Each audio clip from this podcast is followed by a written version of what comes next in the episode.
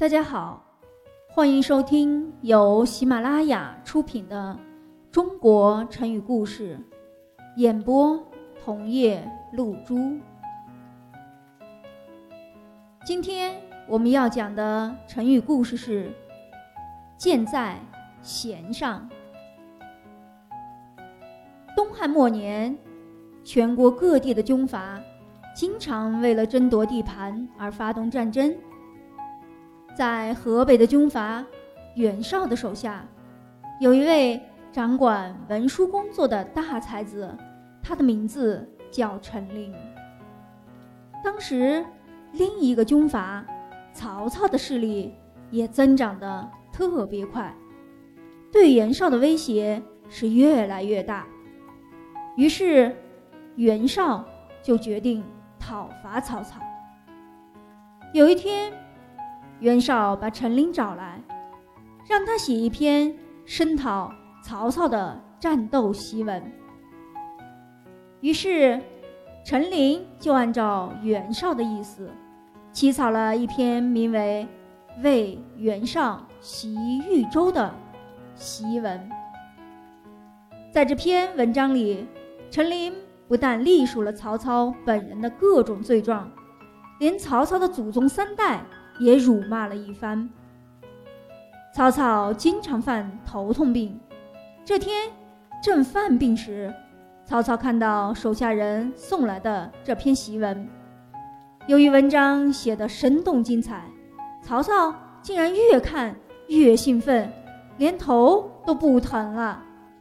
虽然曹操对陈琳在文章中痛骂自己和自己祖辈的事儿非常的气愤。但是他还是非常欣赏陈琳的才华，并为陈琳服务于袁绍而感到惋惜。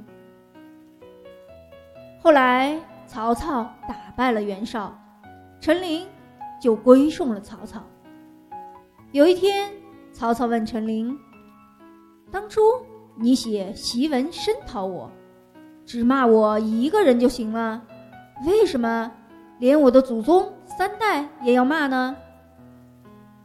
陈琳说：“那时我在袁绍的手下做事，他命令我写，我就写了。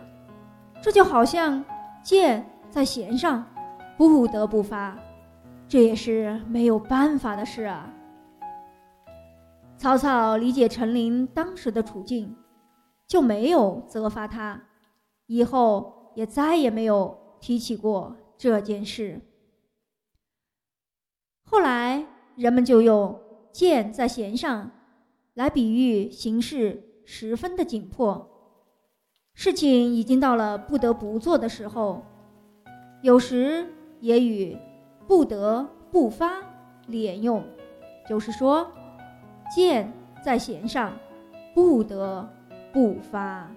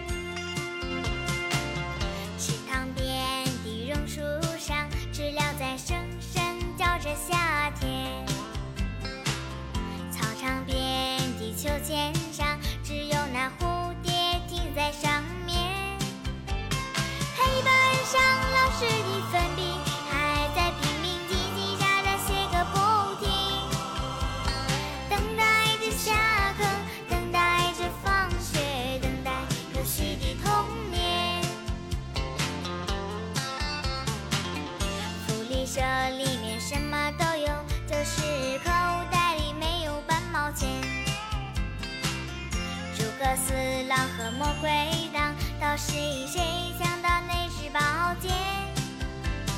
隔壁班的那个男孩，怎么还没经过我的窗前？